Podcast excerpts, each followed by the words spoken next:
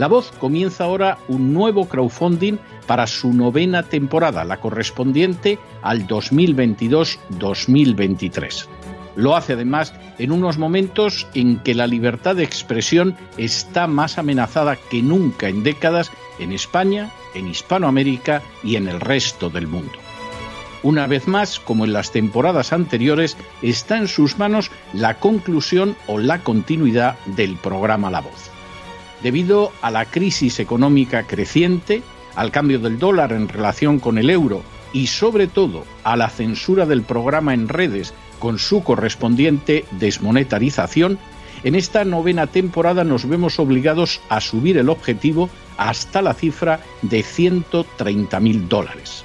Con el crowdfunding se mantiene la emisión en directo, en abierto y de forma gratuita del programa a través de YouTube, iBox, SoundCloud, Spotify, Apple Podcasts, Google Podcasts, Tunnel y Stitcher.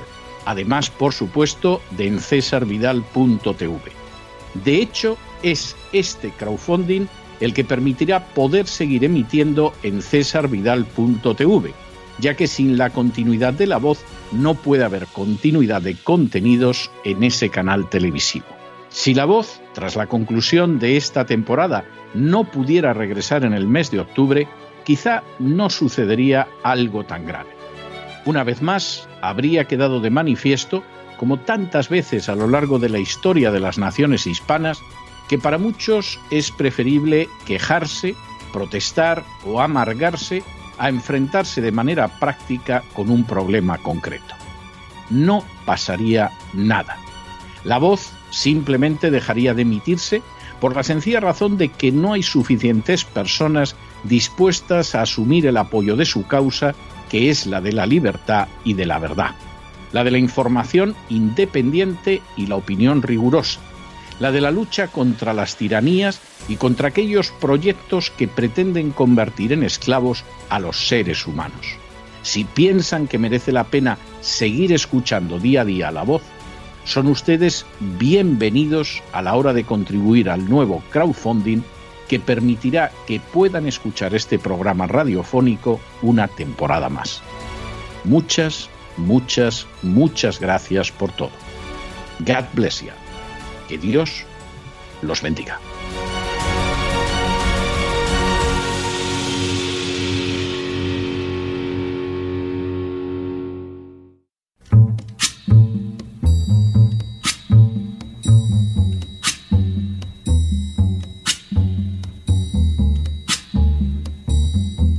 Voz con César Vidal, desde el exilio.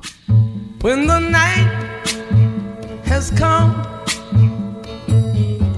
and the land is dark and the moon is the only light we'll see. No, I won't be afraid. Oh, I won't be afraid just as long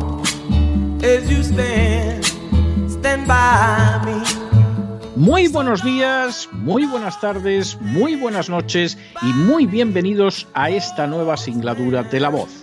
Soy César Vidal, hoy es el miércoles 8 de junio de 2022 y me dirijo a los hispanoparlantes de ambos hemisferios, a los situados a uno y otro lado del Atlántico y como siempre lo hago desde el exilio. Corría el año 1308 cuando un brillantísimo escritor florentino terminó la primera parte de un poema que había dedicado a describir el infierno. Precisamente al relatar cómo era el círculo noveno en el que sufrían el tormento los culpables de traición, el autor se detenía en el aro segundo que recibía el nombre de Antenora. Allí, en medio de un frío gélido, padecían el castigo eterno aquellos que habían traicionado a su patria. Precisamente al penetrar en ese lugar, el poeta podía describir cómo emergían del hielo dos cabezas y una de ellas le propinaba unas dentelladas feroces a la otra. Sin duda se trataba de un destino horrible, pero no podía ser menos para aquellos que en lugar de defender a su patria, la habían entregado en manos de sus enemigos o se habían negado a defenderla. Por cierto, el autor del poema se llamaba Dante Alighieri, y la obra era el infierno, que posteriormente quedaría integrado en la Divina Comedia. En las últimas horas hemos tenido nuevas noticias sobre el proceso de desintegración a causa de la agenda globalista que golpea de manera despiadada a la República Dominicana. Sin ánimo de ser exhaustivos, los hechos son los siguientes. Primero, la República Dominicana cuenta con una extensión de 48.448 kilómetros cuadrados y una población ligeramente superior a los 11 millones de habitantes. Actualmente es el segundo país más extenso y poblado de los insulares caribeños solo por detrás de Cuba. Segundo, en 1821, la República Dominicana se independizó de España solo para ser invadida y sometida por los invasores haitianos al año siguiente. Tercero, la experiencia fue tan dolorosa hasta el punto de que los dominicanos combatieron para independizarse del yugo haitiano hasta conseguirlo en 1844. De hecho, la República Dominicana incluso solicitó volver a formar parte de España y en esa situación se mantuvo de 1861 a 1865. Cuarto, el siglo XX resultó especialmente traumático para la República Dominicana, pasando por situaciones que incluyeron una ocupación de Estados Unidos desde 1916 a 1924, la dictadura de Trujillo de 1930 a 1961, la guerra civil de 1965 y los gobiernos autoritarios de Joaquín Balaguer, entre otros, que retrasaron la aparición de una democracia en la República Dominicana hasta 1996. Quinto, en la actualidad la República Dominicana tiene la novena economía más grande de Hispanoamérica y la mayor de Centroamérica y el Caribe, y ocupa la séptima posición en ingreso per cápita del subcontinente. Sexto, la República Dominicana ha disfrutado de un fuerte crecimiento económico en las últimas décadas, con un promedio del 5,3% anual entre el año 2000 y el 2018, una de las tasas más rápidas de crecimiento de toda Hispanoamérica. Séptimo, a diferencia de la República Dominicana, Haití tiene una superficie de 27.750 kilómetros cuadrados, lo que significa poco más de la mitad que la República Dominicana, pero con una población ligeramente superior a la de esta república y además con una alta densidad con 401 habitantes por kilómetro cuadrado. Octavo. Desde hace años, la inmigración ilegal de haitianos a la República Dominicana ha ido en aumento, hasta el punto de que no pocos políticos abogan por una política de puertas abiertas que finalmente concluya con la desaparición de la República Dominicana y su anegamiento por los haitianos que volverían así a la situación de dominio de inicios del siglo XIX. Noveno. Un ejemplo de la defensa de ese camino fue en su día la muy criticada designación del sociólogo prohaitiano Wilfredo Lozano como director del Instituto Nacional de Migración. Lozano era miembro fundador del Centro para la Observación Migratoria y Desarrollo Social en el Caribe, una ONG dedicada a la defensa de los inmigrantes, fundamentalmente de los haitianos. Décimo, esta ONG desarrollaría varios programas sociales que buscaban hundir a la República Dominicana bajo el impacto de la inmigración haitiana. De hecho, uno de los programas denominado Parejas Mixtas fomentaba la unión matrimonial entre dominicanos y haitianos. Un décimo. En la página web oficial de la entidad se describía quiénes eran sus principales auspiciadores económicos, encontrándose entre ellos el Banco Mundial, la Organización Internacional para las Migraciones, ONU Mujeres, la Cooperación Internacional de España, miembros del Sistema de Naciones Unidas como ACNUR, UNICEF y UNESCO, la Open Society Justice Initiative, dependiendo del icono de la agenda globalista George Soros, el ICF de Estados Unidos y el Fondo Julia Taft del Departamento de Estado. Duodécimo. Como es sabido, la Open Society Justice Initiative es la ONG que preside George Soros y que persigue, entre otras metas, un mundo sin fronteras, es decir, la desaparición de las fronteras y con ello la desaparición de las entidades particulares que caracterizan a cada nación. Décimo tercero.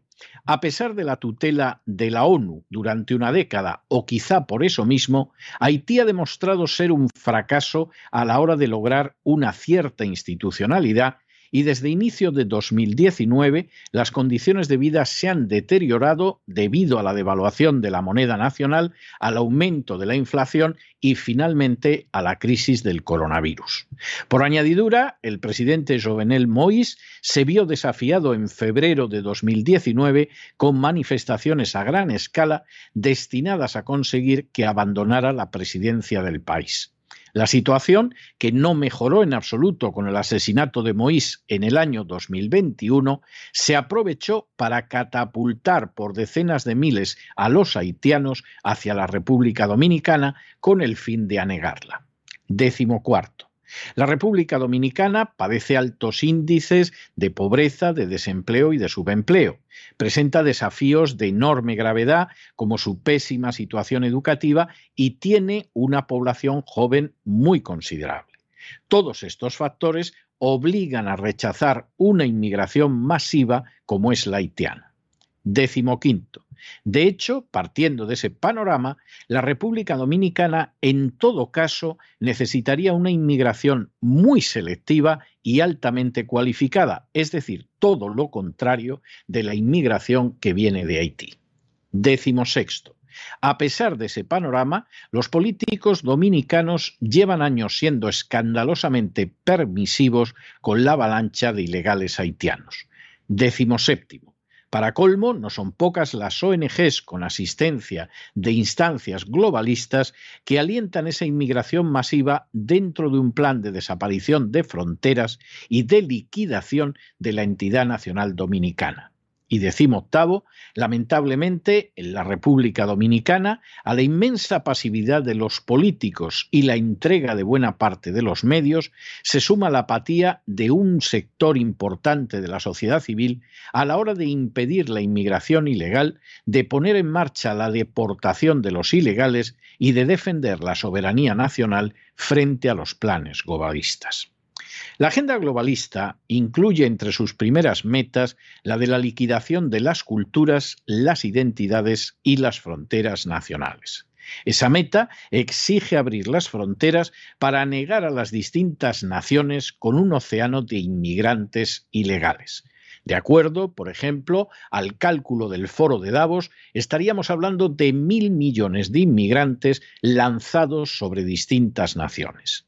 Semejante situación no solo implica que las naciones dejarían de ser libres y soberanas ante las presiones de una cábala secreta, como la definió el mismo David Rockefeller, sino que además su población variaría totalmente y la nación se convertiría en algo totalmente distinto, despegado ya de la cultura previa. Semejante acción está siendo llevada a cabo de manera innegable en una Europa invadida por africanos y musulmanes y en una Norteamérica a la que se quiere privar de mecanismos de control frente a la inmigración ilegal. Sin embargo, los experimentos para decidir si ese modelo de acción funciona están menos expuestos a la luz pública y precisamente por ello resultan más peligrosos. Entre ellos ocupa un lugar innegable la República Dominicana. Según el plan de la agenda globalista, la República Dominicana no solo debe verse sometida a la imposición de atrocidades como la ideología de género, sino que además tiene que desaparecer como nación totalmente sumergida por la inmigración ilegal procedente de Haití.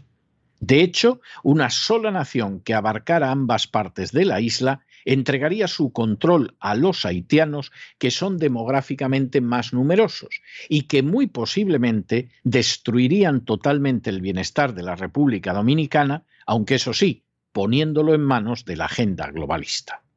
Para muchos resultará inverosímil, pero lo que ahora mismo se ventila en la República Dominicana en relación con su futura supervivencia es absolutamente trascendental para el resto del Caribe, de Hispanoamérica e incluso del mundo. Nada es gratis ni sin consecuencias. Aquellos que renuncien a defender a su patria o que incluso estén dispuestos a traicionarla en favor de los objetivos de la agenda globalista, les espera un futuro no mejor que a los condenados de Antenora. La frialdad, la gelidez, la congelación espantosas y dignas de aquellos que no defendieron sus fronteras, su identidad y su cultura. Pero no se dejen llevar por el desánimo y la frustración. Y es que a pesar de que los poderosos muchas veces parecen gigantes, es solo porque se les contempla de rodillas, y ya va siendo hora de ponerse en pie. Mientras tanto, en el tiempo que han necesitado ustedes para escuchar este editorial, la deuda pública española ha aumentado en más de 7 millones de euros. Y una parte no pequeña ha sido para destruir a la República Dominicana, poniéndola a merced de la masiva inmigración ilegal que procede de Haití. Muy buenos días, muy buenas tardes, muy buenas noches. Les ha hablado César Vidal desde el exilio. Que Dios los bendiga.